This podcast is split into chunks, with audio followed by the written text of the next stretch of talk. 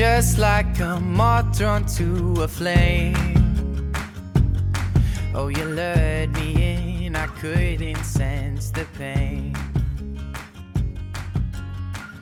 Your bitter heart cold to the touch. Now I'm gonna reap what I sow. Ya, bueno, primero que nada me quiero presentar. Eh, yo soy Mauricio López, soy estudiante de nutrición, eh, junto a mis compañeras. Eh, Paulina Maldonado. Hola Mauricio, ¿cómo estás? Muy bien. Eh, Bueno, nuestro. Sí, no. Eh, bueno, yo soy Paulina Maldonado y al igual que mi compañera Mauricio, yo soy estudiante de tercer año de la carrera de nutrición y dietética eh, de la Universidad Andrés Bello. Buenos Hola, yo soy días. Valentina Neira, igual que mis compañeros estudiantes de tercer año de la Universidad Andrés Bello, de la carrera Nutrición y Dietética.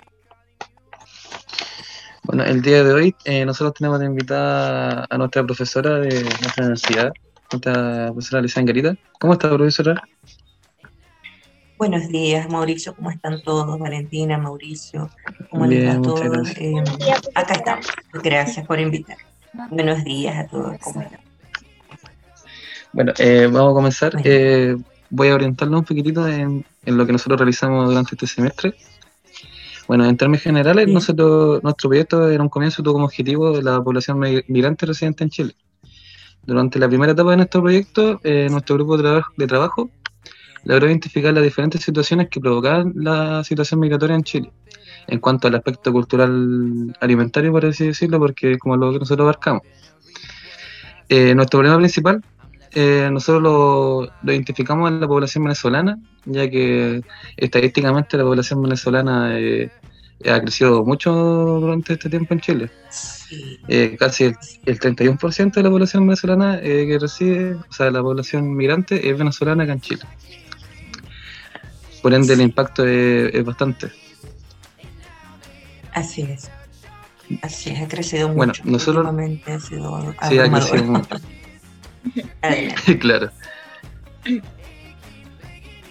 Bueno, eh, nosotros eh, durante nuestra investigación eh, identificamos, tuvimos entrevistas con dos personas como le nombraron nuestra profesora Patricia, de una, una se llamaba Francia y eh, no me acuerdo el nombre de la otra persona, pero ellas nos, nos comentaban de que acá en Chile se comía mal y de que eh, ¿cómo se llama? las preparaciones también eran distintas que en, que en Venezuela. También realizamos una entrevista en la cual logramos identificar que cerca del 85% de los encuestados no realizaba actividad física, eh, sus preparaciones de comida se basaban en base a la cocción de frituras Sí. Sí. y también eh, no, ex- no sí, no- no existía conocimiento también de las porciones que se, se deben consumir. Por ende, ellos no sabían cuánto ni cómo se debían consumir eh, nuestra comida. Bueno, Sí. eh, el, el objetivo de este podcast es de que nosotros a través de usted le vamos a realizar ciertas preguntas para así lograr educar, así, por así decirlo, a la población venezolana que reside en Chile y también nosotros, por parte de nosotros, conocer cómo eh, son las recomendaciones allá en Venezuela, porque nosotros no, no tenemos conocimiento de eso. Perfecto. Bueno, Sí. partiendo de nosotros, eh, a nosotros nos gustaría saber cómo ha sido para usted como, profe- como profesional nutricionista eh, la inmersión en nuestro país, cómo se ha adaptado, cómo lo ha visto por, de, su, de su parte. Mira, Mauricio, la verdad es que ha sido todo un proceso muy enriquecedor. Es decir, eh, realmente adaptarme o, digamos, hacer inclusiva mi, mi participación como nutricionista. Al principio yo decía, mira, como yo generalmente hacía, docencia y trabajo, digamos, de consulta nutricional privada, pacientes, bueno, con Sí. patologías, ¿no? Eh, lo primero sí fue, eh, digamos, un poco, un poco más difícil, la parte, o sea, adaptarme a, a atender pacientes, porque evidentemente para cualquier clínica privada acreditada te pedían llegando la reválida. Eh, en vista de eso, y que en el momento pues empecé a, a enviar currículum más que todo a, a todo lo que es el área académica y por los estudios de Sí. posgrado que tengo, todo eso se me hizo mucho más fácil incluirme en el área académica. Ya este, fue mucho más fácil por los estudios de posgrado. Eh, Claro. No fue de la noche a la mañana, o sea, yo creo que fue muy, más, muy rápido en relación a otros colegas, ¿no? A otros pues, colegas nutricionistas, pero mira, súper bien, o sea, la- las personas que nos han recibido han sido excelentes, un aprendizaje ¿Qué, qué, qué diferencia logró, qué diferencia logró identificar usted con el yoga? ¿Qué se diferencia de ella en su rol como nutricionista? Mira, en el rol como nutricionista, yo siento uno, uno, uno, que acá evidentemente hay mucha cultura con respecto a lo que tú puedes hacer como nutricionista, solo que siento que, por ejemplo, el gremio de los nutricionistas, y ahora se ha puesto más fuerte, eso fue cuando yo llegué, eh, hace, Sí. hace casi ya cinco años, el gremio eh, no estaba tan consolidado como tan fuerte, ahora lo empieza a hacer más. Entonces me, me Mm. parecía un poquito extraño que todavía no estaba muy empoderado el gremio de, nutrición ante los demás profesionales de la salud con respecto Claro. al quehacer del nutricionista. Pero sí hay bella cultura, y sí hay cultura. ¿Qué hace un nutricionista? Eso me gustó. Eh, no sé si estoy dir- dirigiendo la entrevista a otra parte, pero por ejemplo, allá en Venezuela ya había una ley, a pesar de que estaban las cosas como están y antes de venir estaban también mal, ya había una ley en la que, por ejemplo, no se podía hacer intrusismo de, de otros profesionales en nuestra nutrición. Entonces acá Ah. se está logrando, acá ya se Acá, está logrando, acá también no logramos eso. pero ya se está logrando, Mauricio. Sí, Para- de a poco se está logrando. de exacto. Hace cinco años era muy casi que muy poco lo que ahora el gremio se ha empoderado más, está más presente en las, en las leyes de eh, en las reuniones, de, digamos, de- que tienen que ver con consensos de, de profesionales de salud, en los ministerios, en, en el, en el MinSal, o sea, lo digo por, porque sí, porque conocemos a, a una persona que, está, que estuvo inmersa durante muchos años allí, que es el presidente del Colegio de Nutricionistas. Bueno, fue, ahora es el vicepresidente. Pero en líneas generales, gracias a Dios encontramos buenas personas que nos pudieran acoger como profesionales para yo adaptarme, porque acuérdate que ellas son otras cosas, como ustedes lo dicen. Muchos profesionales, muchos venezolanos no saben de las porciones acá, o no sabemos, o no sabíamos, vamos a ver si me las sé, o sea, vamos a ver, revisar. Pero, ¿por qué? Porque obviamente eh, a veces es por no cultura, ¿no? Pero también es porque acuerde, acordémonos que los países tienen requerimientos poblacionales distintos. Claro. De repente ya tenemos un listado de, de raciones distintas. Sí, que sobre todo en eso, en eso queremos hacer énfasis. En eso, Eso, como, bueno, exacto, sí señor. Vamos entonces a ver. No sé si ahí respondo a tu pregunta o estoy muy Sí, alargada, sí, sí, dice. perfecto. sí. No, sí, tal. Eh, bueno, ahora voy a continuar yo con algunas preguntas. Eh, cuando nosotros comenzamos este proyecto, eh, identificamos que las porciones de consumo de nuestro grupo objetivo eran ina- inadecuadas. Eh, y ante esto, eh, quería preguntar, ¿cuáles son las porciones recomendadas de alimentos como por ejemplo arroz, pastas, carnes? En Mira, general. allá, en general, allá tenemos como una clasificación de lo que puede ser una ración pequeña, mediana y grande. Ya. Entonces, generalmente es cierto que el venezolano, vamos a incluirnos todos, ¿no? Para que no suene como que, ah, ellos y ella no. Vamos a incluir. Es como que se tiende, sí, mira, tiendes por cultura que tu ración sea grande, ¿ya?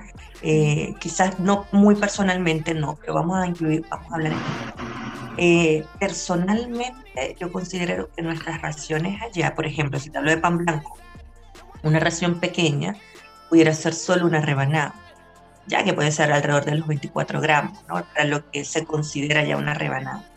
Pero una ración mediana podrían ser los 48 gramos, serían las dos rebanadas, y una ración grande ya serían las cuatro rebanadas.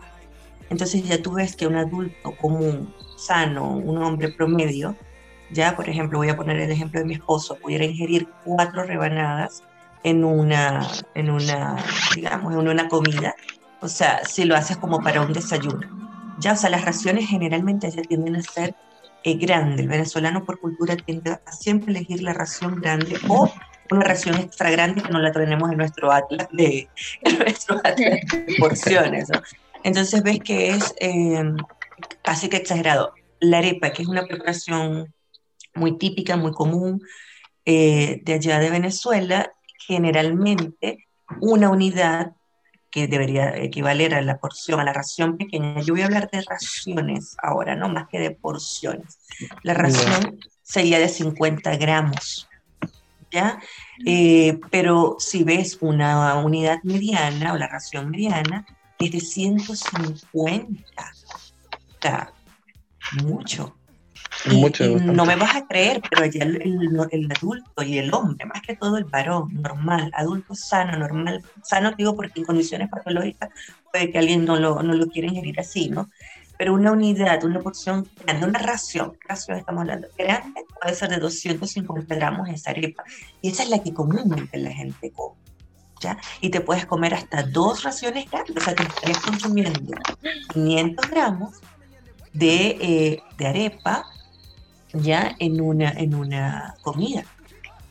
O sea, en relación a lo que ustedes ingieren o a lo que se ingiere acá, y ya yo me he acostumbrado mucho a lo que acá hacemos, en realidad, no, mira, te digo, es bruto son raciones muy grandes. Y por cultura Claro, ellos, nos, ellos nos comentaban eso, de que las raciones son muy aparatosas, por así decirlo, comparación acá. Exacto, mira, pasta blanca, por ejemplo, media taza, una ración pequeña, que sería aprox 80 gramos. Pero una ración mediana es una taza, ¿sí? Eh, y, la y esa taza puede medir, eh, o sea, puede tener 160 gramos, ¿ya? Ahora, eh, dos tazas tendrían 300 gramos, que sería la ración grande, y eso es lo que tú puedes ver en un varón, en un adulto. Estoy colocando el ejemplo de mi esposo. Ya no lo ingiere, ¿ah? pero que mira, sí, o sea, es, es un exabrupto. 300 gramos en una comida, en un almuerzo, más el, el contorno proteico, más, eh, o sea, tu, tu, ración o tu porción de, otros alimentos, o sea, es un sabor. Si, por ejemplo, te vas a la, mira, no sé, veamos, la ración de papas fritas, de lo que el venezolano puede ingerir de papas fritas, una media ración, sería la ración pequeña, 60 gramos. Pero quizás eso es muy poco común que lo ingieran allá. O sea, la ración grande eh, serían las dos, eh, digamos, dos, dos raciones, que serían los 240 gramos, 120 gramos, perdón, sería una ración mediana. Y dos raciones medianas es lo que generalmente puede comer, y, allá se come mucha comida rápida.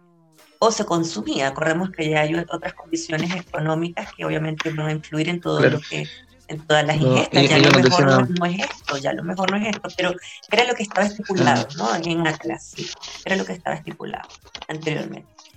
240 gramos para esa ración grande. Entonces no sé qué otra pregunta tendrían o si estamos así, si quieren más otras raciones.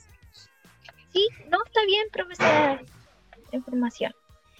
Eh, bueno, eh, con la siguiente pregunta eh, sobre el grupo de alimentos de las frutas y verduras eh, y alimentos con mucho aporte nutricional de vitaminas y minerales. Eh, ¿Cuáles son las recomendaciones sobre el consumo de frutas y verduras? Mira, hasta donde tengo entendido cuando me vine, y lo voy a hacer así muy honesta porque obviamente pudieron haber variado las cosas y allí era, estaba muy similar las proporciones las que ustedes tienen, ¿no? De, o sea, el número de veces, ¿no? De cinco veces eh, al día entre verduras y frutas, ¿ok? Eh, estaba incluso dispuesto de manera circular nuestra anterior pirámide, que ahora no era ya pirámide, sino era ahora lo que llamaban ellos el trompo venezolano, en forma circular, algo muy similar a lo que ustedes quieren.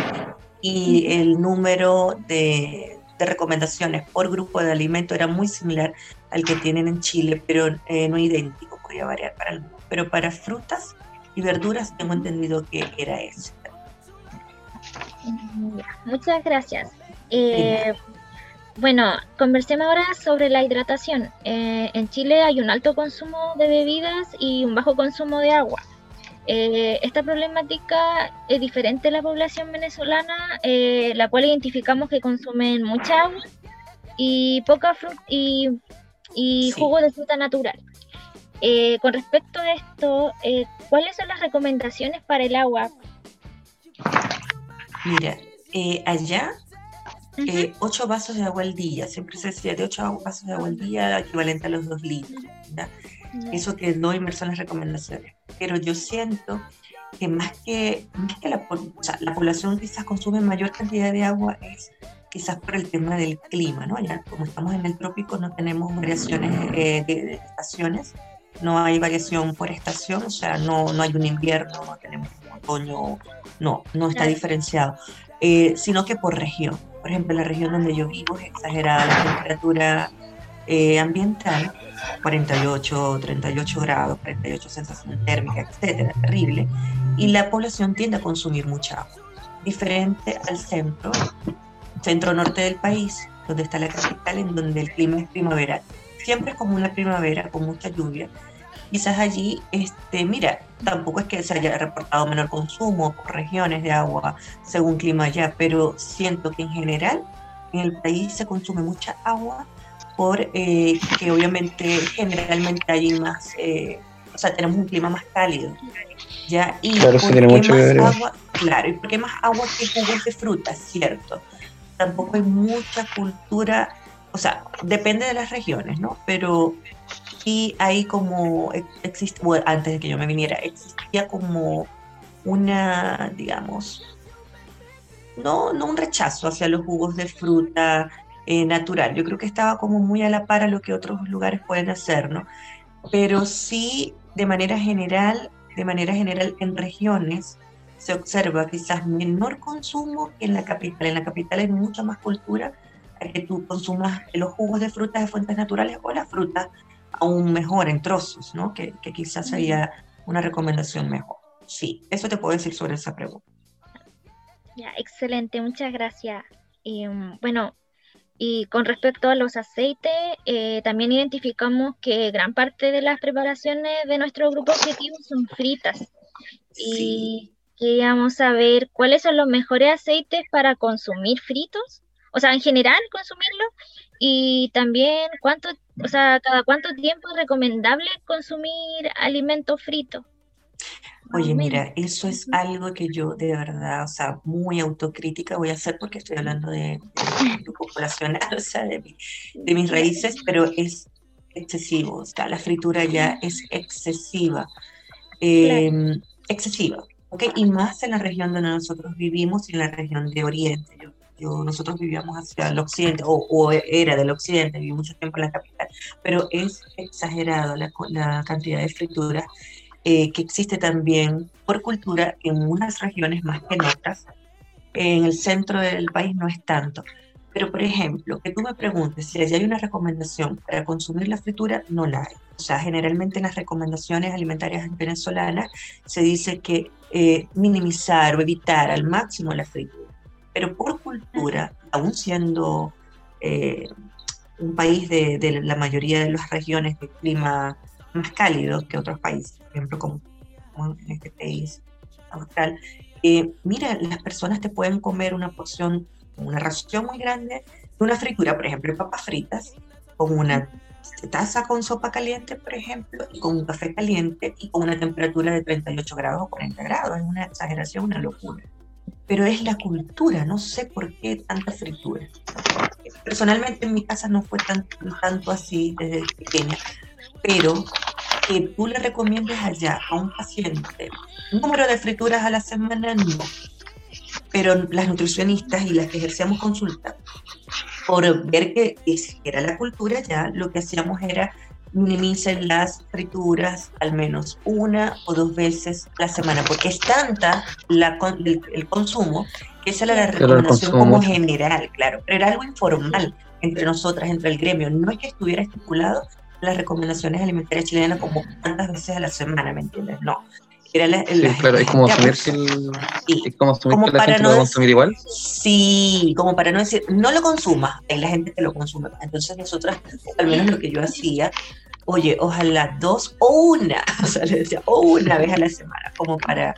Pero eso en población sana, si el paciente estaba patológico, obviamente uno no lo, o sea, al menos yo no lo recomendaba, ¿me entiendes? Y lo que hacía Claro, era darle cambia, otras opciones de preparación. Exacto.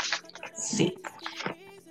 Y que me digas de que de repente hay mejores aceites para consumir allá, pero, o sea, allá es muy común el aceite de maíz, porque es nuestro rubro más preciado, o sea, el maíz se da allá, en, o se daba, o sea, en mayor cantidad, y es muy económico el aceite de maíz. Como pasan ustedes con acá con, con su aceite de, de girasol, por ejemplo, bueno, ustedes De, lo de conocen de otra maravilla. de maravilla, ustedes lo conocen como maravilla. maravilla. Exactamente, el de maravilla es el más consumido, es el más económico. El de maíz es para nosotros el más consumido y es el más utilizado para la fritura.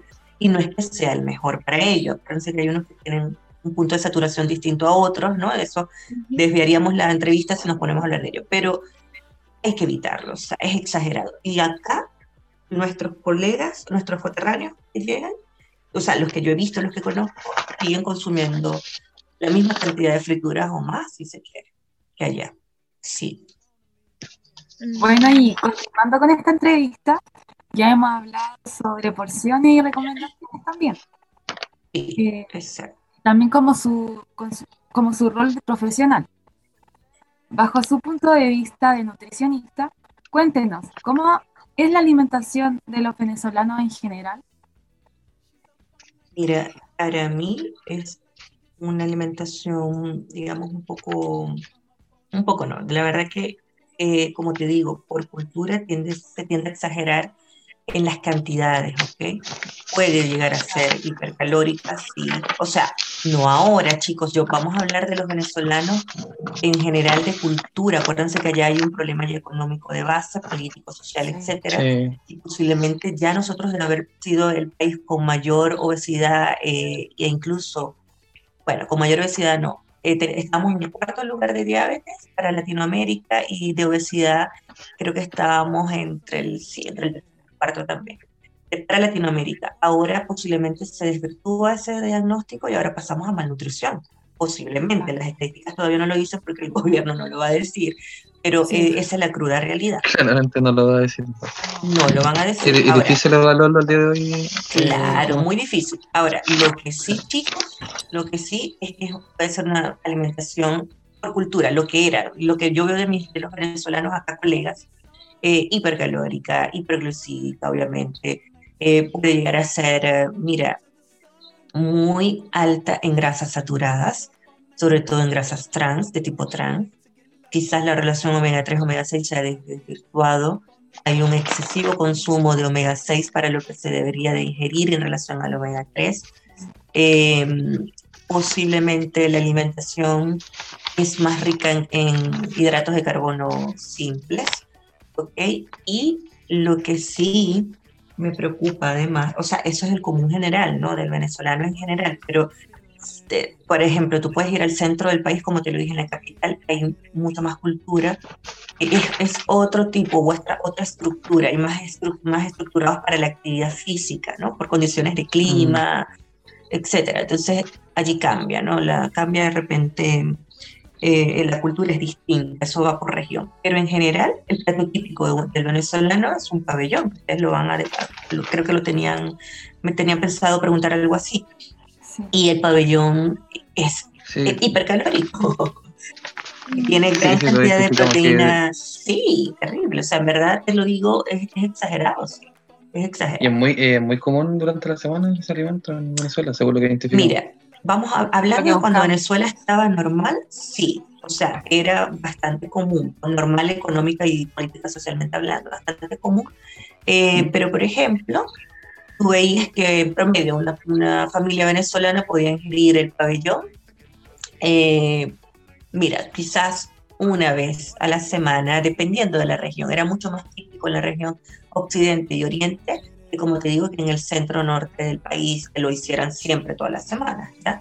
Eh, no, o sea, en las regiones, más que todo, en las regiones, sobre todo en el llano, también, en, el, en, en esas, eh, eh, en esas tres regiones que identifiqué, era muy posible que a lo mejor mínimo una vez a la semana el, venez- el venezolano lo podía ingerir, pero yo estoy segura, chicos, que ahora no lo están haciendo. ¿ah?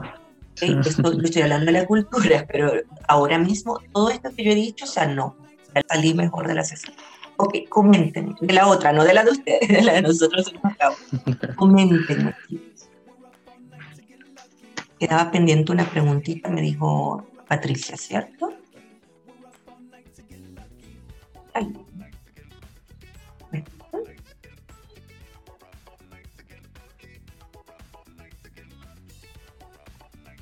Bueno, continuando con lo anterior conversado, que en la entrevista que realizamos las dos residentes venezolanas, identificamos que muchos venezolanos residentes en Chile seguían comiendo, consumiendo alimentos que solían eh, comer en Venezuela.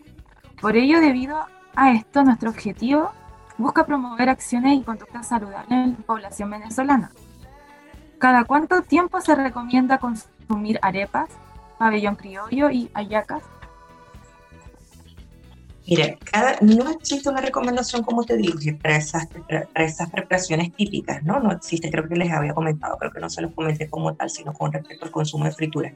No existe una, una indicación, pero eh, cuando Venezuela tenía su situación normal, su época dorada, oye, era muy común que de repente eh, la arepa, y todavía es común, la arepa es común que se consuma todos los días, un venezolano puede ingerir más arepa que pan ¿ya? Es por cultura, sí. Y además, el pabellón típico, de repente, normal verlo eh, al menos una vez a la semana, ya en, el consumo del venezolano, pero no existe la recomendación alimentaria venezolana, o sea, en los escritos de, eh, de, en materia de nutrición por el, por el Ministerio de, de Salud, de una recomendación específica no existe pero era lo común que veías al venezolano ingerir arepas diarias, pabellón una vez a la semana, eh, preparaciones fritas, como te dije, casi la arepa eh, frita, muchas personas la consumen así, eh, y depende de la región, puede variar ese consumo. ¿ya? Em, ¿Y sus cantidades recomendadas? Y las cantidades recomendadas podían ser aproximadamente, mira, por ejemplo, para la ración de arepa, como te dije, ojalá una ración de 50 gramos, que era la ración pequeña, pero las personas solían consumir una arepa de 250 gramos y hasta dos. ¿Me entiendes? O sea, a pesar de que era lo recomendado, no era lo que se consumía. Porciones de vegetales, por ejemplo, bueno, de 4 a, a 6, vamos a decir de 5 a 6 porciones a la, al día, ya, pero no se llegaba a ello, depende de la región. Eh, y por ejemplo, con, la recomendación para pescados, también si era para pescado era tres veces a la semana, recuerdo que me impresionó ver que acá la recomendación es de dos veces y ya, ya supe porque, pero allá era de tres veces a la semana y también era muy común el consumo de pescado, porque es un rubro económico para, o era económico, todavía es económico, es más económico allá todavía el pescado que por ejemplo la carne de vacuno o o todavía la carne de pollo. Entonces la recomendación es de tres veces a la semana de pescado. Ya de leguminosas tres veces a la semana como mínimo. De agua eh, 2000 mililitros, o sea, 8 vasos. ¿Ya? Y de... Eh, lo que les iba a comentar de... Eh, eh, de que de ay se me les iba a decir. Bueno, es, esa era la recomendación básicamente. Les iba a dar otro alimento y no sé por qué se me... ah, los cereales, el consumo de los cereales, que claro. Eh, mira, que no pasara, que no pasara al menos de las eh, de cuatro a seis porciones al día, pero tampoco era lo que se hacía, o sea, era eh, más el consumo, ¿entiendes? Era mucho más el consumo. No sé qué otra pregunta.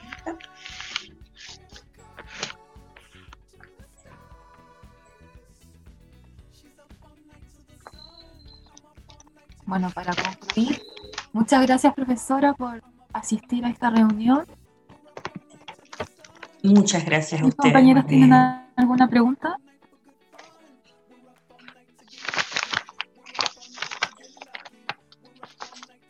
Aló. Aló, estoy por ahí. La verdad que para mí más bien ha sido un placer participar con ustedes, más bien perdonen el accidente y el tiempo ayer que no los, no los pudimos atender. Eh, pero para mí es, es, un, es una, un, placer, pues, de verdad, ver que, escogieron ese grupo etario. Eh, eh, fue, fue importante su intervención en, nuestro proyecto, ya que no teníamos mucho conocimiento sobre la población venezolana en cuanto a sus recomendaciones, ni tampoco de cuánto consumían, porque ellos nos decían de que seguían consumiendo mucho de estos alimentos acá en Chile. Por eso es importante esas recomendaciones para ellos. Exactamente, sí, es muy importante y yo creo que poco a poco podemos ir integrando más, eh, quizás, bueno, ya el chileno ha probado las arepas, algunos les gustan, otros no, Sí, depende si son las- horneadas yo las he probado por lo menos, son buenas. ¡Ay, qué Pero- bueno! Sí, pero oye, cuando te Súper la dan buenas, pero frita es sí son- terrible. ¿no? Sí, no son muy. Eso, Muy la preparación calórica. es muy. Es, es pesada, es pesada. Sí, es muy pesada y es calórica, muy calórica y cuando te la dan.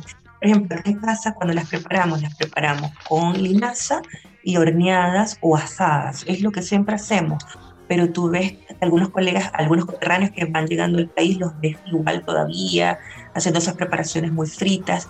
Y eso es- era por costumbre en mi casa, pero eso no es lo normal. O sea, desde Venezuela Sí. nosotros lo hacíamos así de pequeñito, pero no es lo normal.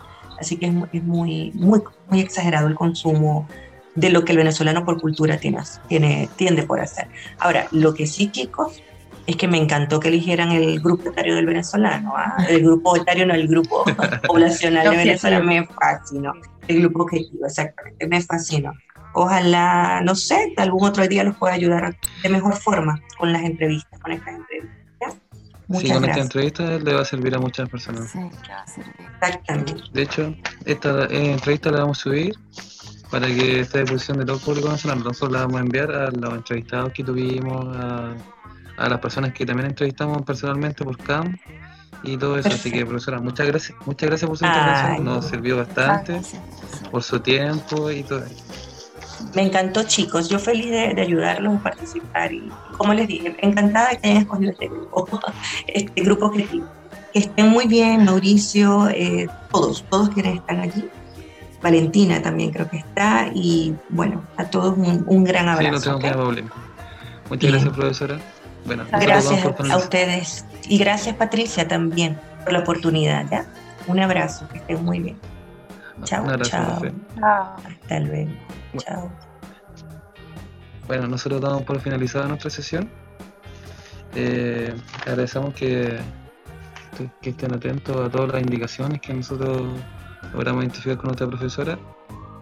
Y eso, los dejamos invitados a revisar nuestro proyecto y, y conocer un poquito más de los venezolanos, ya que hay bastantes acá en Chile, por lo tanto tenemos que incluirnos entre todos. Y eso. Muchas gracias a todos por escucharnos.